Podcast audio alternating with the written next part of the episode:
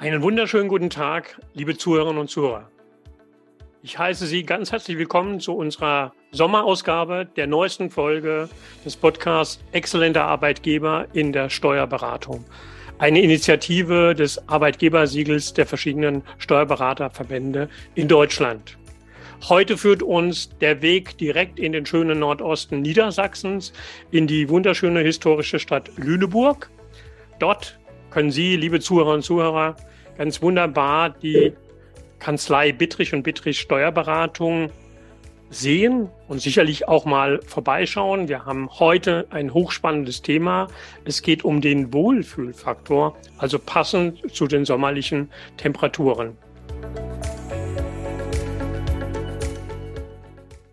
Ja, meine Gesprächspartner sind Herr Bittrich, seinerseits Inhaber und Frau Heinemann, eine Kollegin von Herrn Bittrich ja, und Ihr Unternehmen ähm, ist letzten Jahr wieder dabei gewesen beim Arbeitgebersiegel, auch erfolgreich dabei gewesen.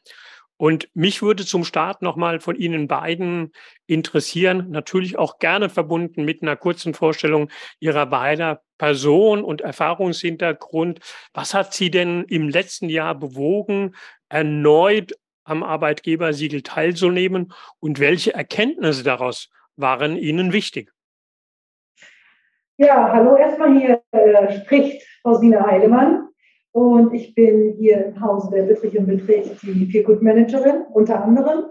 Und das mache ich jetzt schon seit 2014 und seit 2014 beobachten wir halt, wie Mitarbeiterbindung sich verändert und ähm, wir ändern auch ganz viel aktiv hier in der Kanzlei. Und äh, also ein Wettbewerb ähm, zeigt halt einfach auch mal, ähm, auf welchem Weg wir sind, wo wir uns befinden, ob wir das gut machen oder was man bestenfalls noch ändern könnte. Ja, das kann ich im Grunde genommen bestätigen. Mein Name ist Holger Böttrig, Kollegen. Ich bin hier seit 1991 in der Gesellschaft und wir sind gekennzeichnet dadurch, dass wir ein relativ starkes Wachstum haben, auch was Personal angeht und legen einen sehr großen Wert einfach darauf, dass äh, Mitarbeiter, die hierher kommen, sich halt wohlfühlen auch, weil wir der Überzeugung sind, dass nur die Menschen, die äh, sich wohlfühlen, auch eine gewisse Leistung bringen.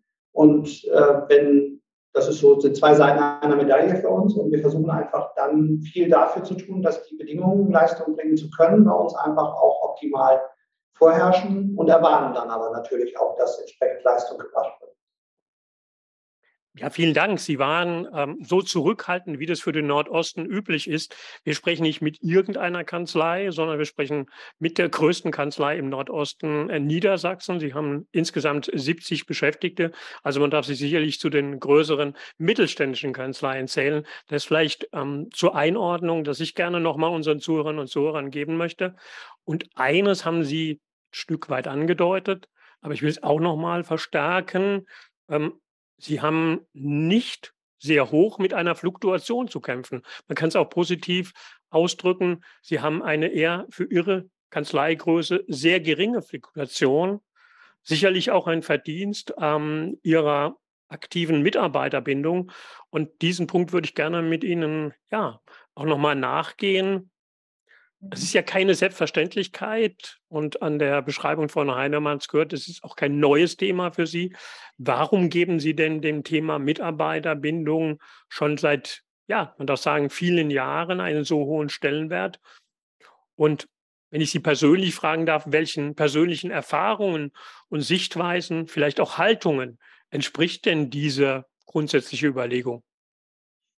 Naja, zunächst mal ist die Frage der Mitarbeiterfluktuation, äh, hat ja einen mehrseitigen Aspekt. Also einmal geht es darum, dass Mitarbeiterfluktuation immer Kosten produziert, was relativ unangenehm ist, weil jeder kennt das, auch von den Kollegen, die äh, Einbindung neuer Mitarbeiter ist immer mit Zusatzkosten durch das Onboarding verbunden. Das Offboarding von den Mitarbeitern, die gehen, kostet im Zweifel auch Geld, weil die, nachdem sie gekündigt haben, häufig ja nicht mehr volle Leistung bringen und äh, man dann im Unternehmen entsprechend auch Umstellungsprozesse hat in Bezug auf die Mandanten. Also von daher ist es auch so ein bisschen Selbstzweck, die Fluktuationsrate niedrig zu halten, was sicherlich im Zeitverlauf schwieriger wird, das muss man auch ehrlich sagen, weil die, der Anspruch der Mitarbeiter in Bezug auf ähm, Herausforderungen in Bezug auf den Arbeitsplatz steigt sicherlich. Das äh, beobachten wir. Also je jünger die Mitarbeiter werden, rein vom Geburtsjahrgang, desto anspruchsvoller werden die auch in Bezug äh, auf ihren Arbeitsplatz und das, was sie vom Arbeitgeber aus erwarten dürfen oder erwarten wollen. Und das macht natürlich die ganze Sache insoweit attraktiv, als dass man dranbleiben muss. Das heißt, man hat nicht den Effekt, dass man einmal irgendwas entwickelt hat und sagen kann, da kann man sich jetzt drauf ausruhen, sondern man muss im Grunde genommen mitgehen und gucken, wie sich die Dinge weiter verändern, wie sich die Bedingungen bei den Mitarbeitern verändern, wie sich die Anforderungen da verändern. Und dann muss man für sich die Entscheidung treffen, will ich das mitmachen oder will ich das nicht mitmachen. Und wir haben für uns die Entscheidung getroffen und haben gesagt, wir machen das mit und wollen äh, versuchen, uns den Gegebenheiten entsprechend anzupassen. Sie haben ja jetzt gerade eine schöne Ist-Zustandsbeschreibung gegeben, Herr Bittrich, und auch schon ein klein bisschen aus dem Fenster geschaut, zu sagen, die Arbeitswelt und die Welt um uns herum ändert sich ja sehr deutlich. Ähm, ein großes Stichwort, und ich glaube, das kann man auch so für den Großraum Lüneburg sagen, ist natürlich der einsetzende demografische Wandel. Ähm, und damit natürlich auch einhergehend immer eine größere Verknappung bei den Fachkräften oder dem Personal insgesamt. Ähm, wenn ich mal mit Ihnen den Blick aus dem Fenster in die Zukunft werfen darf, mit Ihnen beiden, wo sehen Sie denn in dem Punkt Mitarbeiterbindung für die Zukunft neue und vielleicht auch zusätzliche Herausforderungen für Sie als Kanzlei und gerne sicherlich auch interessant für die Zuhörer, für die Branche insgesamt? Also ähm, ja, ich äh, finde das einfach, dass äh, jeder Mitarbeiter individuell gesehen werden möchte.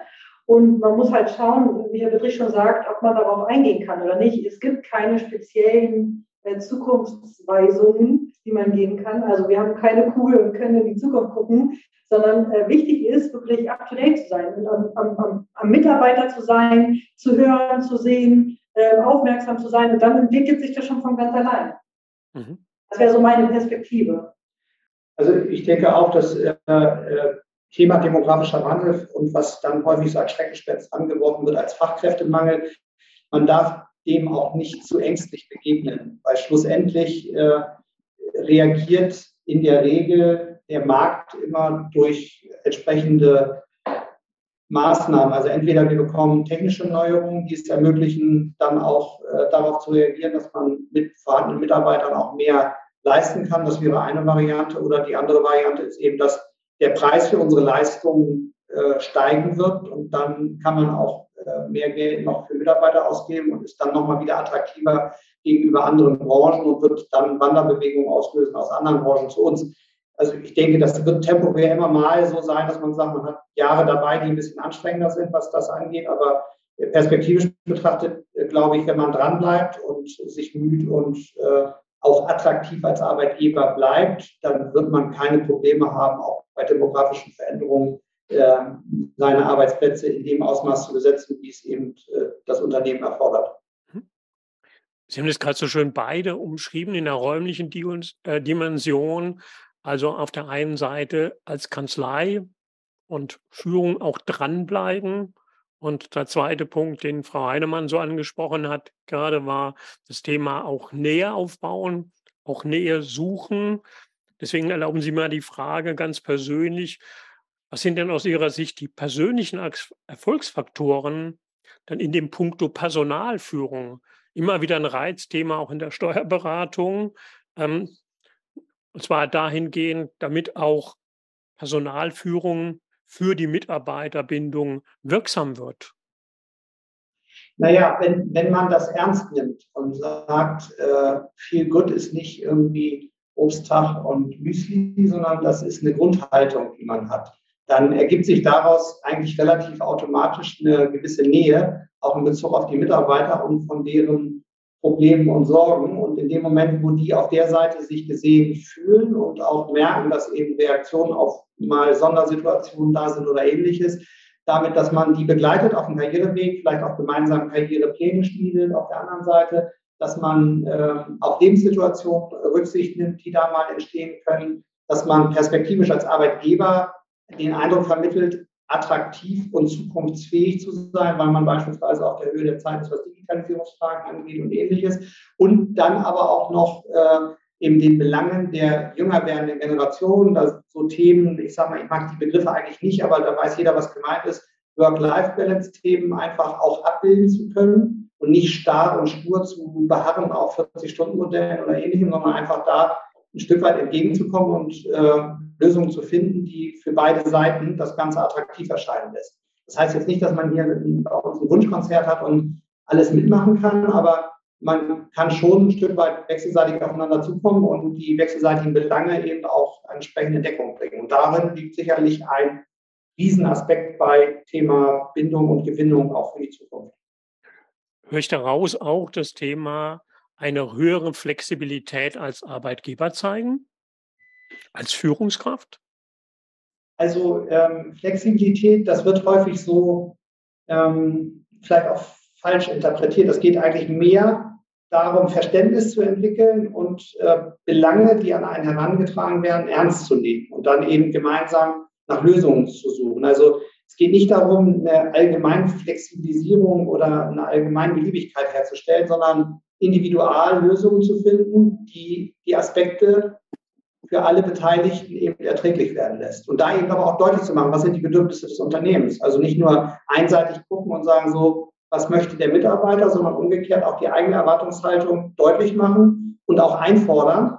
Äh, dann wird es ja auch ernst genommen, weil dann im Grunde genommen der Mitarbeiter merkt, es geht nicht darum, dass irgendwie da der Weihnachtsmann steht, der Wünsche erfüllt, sondern dass es ein, ein Miteinander ist, wo man eben wechselseitig versucht, die Bedürfnisse des jeweils anderen so zu befriedigen, wie es eben möglich ist. Ja, vielen Dank dafür Ihre Positionierung und klare Ausführungen. Ja, wir haben gerade schon ein Stichwort von Ihnen gehört, Stichwort Feelgood Management. Das ist ja eine zentrale Aspekt, eine zentrale Maßnahme ähm, in Ihrer Mitarbeiterbindung. Sie haben gerade gesagt, man darf sich nicht darunter den geschenkebringenden Weihnachtsmann vorstellen. Das ist sicherlich in der Branche noch kein etablierter Begriff. Deswegen vielleicht geben Sie unseren Zuhörern mal Einblick, was dürfen wir uns denn unter diesem Begriff im Alltag auch in der Kanzlei ganz konkret vorstellen? Ja, ähm, da, da spiele ich mal den Ball zu mir. Ähm, also ich äh, habe zwar sozusagen den Titel für Good Managerin, aber grundsätzlich ist es erstmal eine Grundhaltung, die wir aufgebaut haben. Ne? Also dieses, man möchte nicht nur nach außen den äh, attraktiven Arbeitgeber darstellen, sondern wir wollen das auch wirklich leben. Und da hängt halt nicht nur äh, die soziale Komponente dabei, äh, sich um die Mitarbeiter zu kümmern, sondern da, dazu gehört ja auch, ähm, Prozesse aktuell zu halten, dass alle wissen, wie, wie der Hase läuft, dass ähm, Thema Stress zum Beispiel auch, dass wir das im, im äh, ja, dass wir darum uns kümmern, dass, dass ähm, E-Mail-Fluten nicht einen übermannen oder ähm, Ideen, die jemand hat, umgesetzt werden. Also so sind einfach äh, Prozesse oder äh, Dinge, die im Alltag ganz oft untergehen, wenn man keinen hat, der sich darum kümmert. Und deshalb gibt es nichts Spezielles, was ich hier erzählen kann, sondern es ist ein, ja, dieses Kümmern um alle Dinge und zusammenführen, oder? Wir können ein, ein Beispiel können wir vielleicht doch mal bringen. Wir haben ja alle im Beruf, das wird, wird den anderen Kollegen auch so gegangen sein. Corona-Zeit war harte Zeit, also im Grunde genommen die zwei Jahre war für alle, glaube ich, maximal belastend, weil viele Zusatzaufgaben dazugekommen sind und mitunter ist man auch mal selber von Krankheitsausfällen betroffen gewesen. Wir haben zum Beispiel im letzten Jahr, weil wir gemerkt haben, dass das zum Jahresende die Zunge wurde immer länger bei allen äh, und Jahresendgeschäft ist dann nochmal zusätzlich herausfordernd. Da haben wir als im Rahmen von Feel Good uns was überlegt und haben im Dezember vier relativ kleine Aktionen gemacht, die aber extrem gut angekommen sind, wo wir uns einfach so Kleinigkeiten überlegt haben, mit denen wir den Mitarbeitern irgendwie eine Freude gemacht haben. Das war nichts Besonderes, wenn man das so jetzt schildert, wird wahrscheinlich der eine oder andere sagen, oh meine Güte, das ist aber eine genügsame Kanzlei, dass die sich über sowas freuen. Aber tatsächlich ist es so, es hat eine echt gute Wirkung gehabt, hat die Stimmung im Dezember äh, extrem verbessert und die Leute sind wirklich deutlich motivierter bei der Arbeit gewesen und äh, es gab wenig Reibereien, die waren auch deutlich entspannter in den Gesprächen mit Mandanten. Ja. Man kann ja vielleicht erzählen, was wir da im Einzelnen gemacht haben. Genau, also wir haben zum Beispiel, äh, wir, wir haben, wenn man sich das vorstellen kann, wir haben drei Etagen und drei verschiedene Häuser, in denen wir sitzen, also wir sind sehr weit verbreitet. Und wir haben zum Beispiel WLAN-Boxen äh, besorgt, äh, die äh, zeitgleich überall auf den Fluren Musik spielen, also Weihnachtsmusik. Wir sind zum Bäcker gegangen und haben für jeden ähm, lecker Gebäck äh, besorgt. Wir haben einen Contest gemacht, äh, einen Weihnachtscontest. Ähm, wer den schönsten Pullover hat. Den schrecklichsten. Oder den schrecklichsten Pullover hat, genau. Ähm, haben Glühweinabend gemacht oder Nachmittag. Also so ganz Kleinigkeiten, die wirklich dazu gesorgt haben, dass man den Alltagsstress, den man natürlich zu dieser Zeit hat, gut überwinden kann, dass man sich auch auf Weihnachten freuen kann. Und das Gute daran, das sind Aktivitäten, die jetzt nicht irgendwie die Leute dann einen halben Tag von Arbeit abhalten, sondern das waren wirklich so kleine äh, Aktionen, die dann in der Regel selten länger als eine halbe Stunde oder vielleicht auch mal beim Beauty Contest eine Dreiviertelstunde gedauert haben. Also ganz kurze Aktionen, die aber extreme Auflockerungen in den Dezember reingebracht haben. Und äh, also wir haben danach äh, Feedback zu dem Thema gekriegt, das war äh, überwältigend. Aber wir stellen es halt nicht nur zur Verfügung, sondern wir gehen auch wirklich rum zu jedem und so. Ja. Also man stellt es nicht in die Küche und sagt, ihr habt es, sondern man kümmert sich um. Mhm. Das habe ich gerade wunderbar aus Ihren Ausführungen rausgehört. Also auch gerade nochmal als Funktionsinhaberin, Frau Heinemann, Sie sind ja die Kümmererin in der ja. Kanzlei. Ja? Ähm, das heißt ja, man braucht auch die personelle Kapazität, um so ein Konzept, eine Lösung aufzubauen. Eine Frage, gibt es auch Prozesse, organisatorische Aspekte, die das Feelgood-Management oder den Feelgood-Aspekt der Kanzlei unterstützen? Ja, also wir haben äh, äh, regelbasiert machen wir Umfragen bei uns außerhalb der normalen Dinge wie Wettbewerbe jetzt wie äh, Feel Good äh, oder, oder äh, Great Place to Work oder exzellente Arbeitgeber. Außerhalb dieser Geschichten machen wir regelmäßig, das heißt dreimal, meistens viermal im Jahr, äh, strukturierte Mitarbeiterbefragungen als Beispiel. Wir haben relativ dezidierte Übersicht monatsweise über, wir nennen das so ein äh, Überhitzungsbarometer in den einzelnen Teams. Das heißt, wir fragen einmal im Monat ganz dezidiert ab, wie überhitzt sich die Mitarbeiter fühlen. Das heißt also, Stresslevel wird ganz aktiv abgefragt. Das sind immer Momentaufnahmen, aber die durchaus berät sind. Wir fragen grundsätzlich äh, auch einmal im Monat, wie Mitarbeiter sich hausintern fühlen, also Wohlfühlfaktor und aber auch, wie sie zu Hause gerade zurechtkommen. Das heißt, das überlagert leider ja doch häufig äh, auch den Berufsalltag. Wenn man zu Hause Stress hat, dann hat man, äh, bringt man nicht dieselbe Performance, als wenn es zu Hause gut läuft. Das heißt, wir fragen beide Dimensionen ab. Das ist freiwillig, aber die meisten antworten drauf und, und sagen eben ganz ehrlich, wie es ist. Die müssen nicht sagen, was los ist, aber wenn jemand sagt, er hat privaten äh, starke Überhitzungsthematik, dann weiß man eben, okay, der ist aus dem und dem Grund jetzt in der Kanzlei vielleicht nicht ganz so gut. Und da haben wir so einen ganzen Strauß von Maßnahmen, die das berühren und die bilden ganz gut ab, wie Stand und äh, Situation rund um die Mitarbeiter ist. Ja. Mhm. Ich denke, das ist ein wertvoller Impuls zu sehen. Sie gehen ja da auch, sagen wir, Prinzipien, die man aus dem Qualitätsmanagement und, ich sage mal, generell der Kanzleientwicklung geht, also auf dem Thema kontinuierlich ähm, den Aspekten nach, immer wieder schauend, wo gibt es Verbesserungsmöglichkeiten. Das wäre für mich nochmal das Stichwort, mit Ihnen nochmal den Blick nach vorne zu richten. Was ich aus unserem Arbeitsalltag in Steuerberatung immer wieder berichten kann, ist ja, dass es auch neue und zusätzliche Herausforderungen gibt, dass was uns immer stärker begegnet ist, auch wie schafft man es als Kanzlei, die unterschiedlichen Generationen und deren Verständnis zu Arbeit oder in der Arbeit auch zusammenzubringen. Und da zielt meine Frage hin, haben Sie diesen Aspekt auch schon bei der Weiterentwicklung des Feelgood-Managements in Ihrer Kanzlei im Auge? Es ist eigentlich ähm, gar nicht so strukturell, glaube ich, das Thema, sondern es ist eine gesunde Mischung, was das Alter in der Kanzlei angeht, ist an sich per se schon gesund, weil man äh, ausgewogen. Ja, die gucken sich ja untereinander die Dinge auch ab. Also wenn man äh, Mitarbeiter hat, die ein bisschen jünger sind, von denen da gucken sich die Älteren vielleicht mal das eine oder andere ab und umgekehrt. Und wenn man jetzt über Themen, ich sage mal, Arbeitshaltung und Einstellung zur Arbeit äh, sich unterhält, da ist auch so eine Mischung eigentlich durchaus adäquat, weil man im Prinzip eben auch Jüngeren dann mal so ein bisschen Leitlinie geben kann, wenn man ältere Mitarbeiter dabei hat, die vielleicht ich sage mal, wenn ich mal ein Vorurteil bedienen darf, etwas äh, äh, vielleicht konsequenter arbeiten, vielleicht auch noch etwas gewissenhafter arbeiten, weniger äh, fehlertolerant sind und ähnliches. Und umgekehrt, wenn man dann die Älteren sieht, die dann bei den Jüngeren sehen, mit welcher Leichtigkeit die teilweise an Sachen rangehen und mit wie wenig äh, voreingestellten Hemmnissen, dann ist das auch etwas, was befruchtet. Und insofern, äh, unsere Erfahrung ist daraus eigentlich, dass gerade die Mischung sehr, sehr gut funktionieren. Also das heißt, ein Generationsmix und auch die Nutzung der Vielfalt, das sehen Sie als einen Erfolgsfaktor an. Ja. Ich, äh, ich würde auch dazu sagen, dass wir ja also bei uns Mitarbeiter einstellen und die durch die Mitarbeiter auch eingestellt werden. Das heißt, wir fühlen schon also immer in so Kleingruppen, ob die zu uns passen oder nicht. Das macht es auch aus. Das ist, ne, also da wägen wir schon ab, passt der ins Team und passt der nicht. Und dadurch können wir schon mehr erkennen, hat der andere Strukturen oder nicht, egal ob das Alter männlich ist, darum geht es nicht. Es geht einfach darum, passt der hier zu uns. Mhm. Und dadurch, dadurch haben wir alle die gleiche Richtung, würde ich jetzt mal sagen.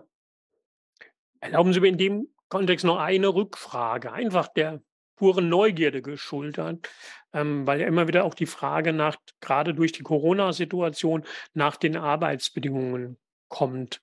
Braucht es denn in der Kanzlei der Zukunft auch verschiedene Arbeitsbedingungen für die verschiedenen Generationen?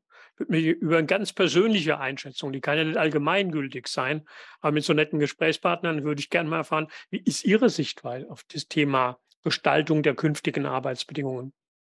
Naja, das kommt so ein bisschen darauf an, was man unter Arbeitsbedingungen sieht. Also wenn man es ganz profan sieht, was Arbeitsplatz und Arbeitsumgebung angeht, dann mag das sich durchaus auch verändern äh, in der, im Zeitablauf, dass der ein oder andere, also wenn es so in Richtung äh, Themen wie Homeoffice oder ähnliches geht, ähm, wobei aus unserer Sicht ist das eigentlich kein so echtes Thema. Also wir äh, haben das bei uns abgefragt, äh, ob da irgendwelche Bedürfnisse in die Richtung nennenswert da sind.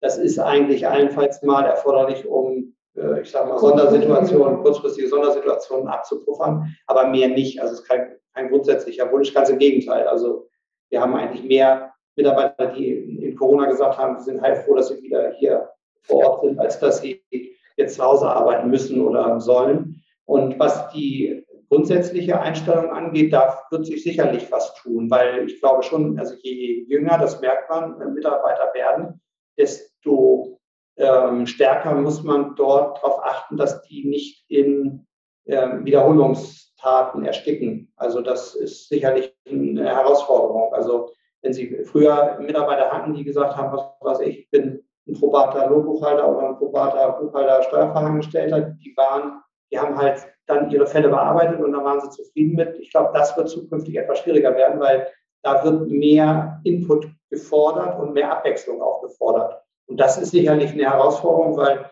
schlussendlich gemacht werden muss die Arbeit ja irgendwie. Und wenn man dann äh, sehr viel Reize braucht, um Mitarbeiter bei Laune und bei der Stimmung zu halten und auch motiviert zu halten, dann ist das sicherlich eine der größeren Herausforderungen. Mhm. Also es das heißt nicht mehr nur die repetitive Arbeit, wenn ich das mal so für mich übersetzen darf, Herr Bittrich, ähm, ja. sondern auch schon wechselnde Aufgabenstellungen, auch immer wieder ein Interesse der jüngeren Generation an neuen oder unbekannten Aufgabenstellungen. Ja, genau. Ja. Mit allem, was dazugehört, mit, mit Erweiterung der eigenen Skills in, in Bezug auf Fort- und Weiterentwicklung. Das geht nicht um, so sehr um fachliche Themen dabei dass man sagt, die wollen jetzt äh, irgendwelche Weiterbildungen haben, um nochmal unser Steuerpapst Nummer 7 zu werden, sondern es geht einfach darum, dass äh, andere Skills da auch geschult werden, also kommunikative Skills beispielsweise, Verhandlungsskills oder ähnliches. Einfach, äh, das ist sicherlich auch ein Aspekt bei uns äh, im, aus dem Feel mal entstanden, dass Fortbildung bei uns nicht bedeutet Fachfortbildung, sondern Entwicklung eines Mitarbeiters als ganze Person, egal wo der jetzt gerade seine äh, Weiterentwicklungsmöglichkeiten oder Weiterentwicklungen sieht. Das kann auch mal etwas ganz Profanes sein, wie ein Seminar, wie verhalte ich mich in schwierigen Verhandlungssituationen oder ähnliches. Also das muss man dann halt auch schauen, dass das nicht ganz so eindimensional mehr zugeht. Mhm.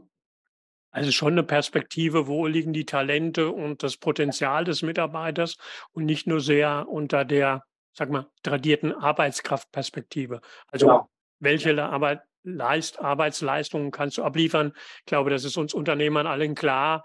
Ähm, gemeinsam am Ende steht das Ergebnis, aber die Sichtweise drauf ist natürlich ein Stück weit andere, die Sie gerade äh, beschreiten.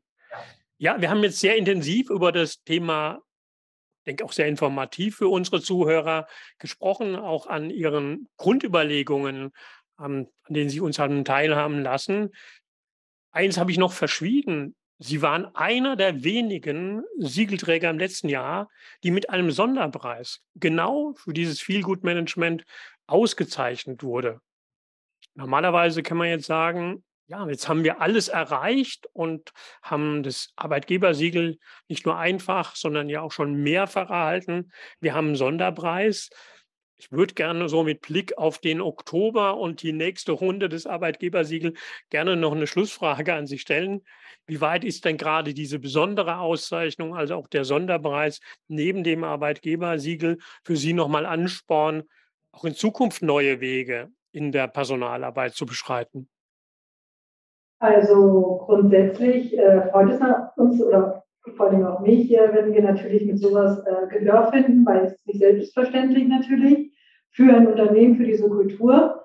Und ich kann nur an alle appellieren, äh, sich wirklich darüber Gedanken zu machen und sowas wirklich zu integrieren. Denn äh, wenn man jemanden hat, der auch die Freiheit oder, hat, sich um so Dinge zu kümmern und auch das Vertrauen schenkt, ähm, dann wächst da was ganz Großes draus, was nicht aufhört zu wachsen. Und man muss halt einfach immer am Ende die, die Äpfel pflücken. Man muss, man weiß nicht, wann sie fallen, aber sie werden fallen und dann muss man da sein, um zu gucken, was man daraus macht. Und deshalb wird das nie, es wird immer eine äh, never-ending Story sein.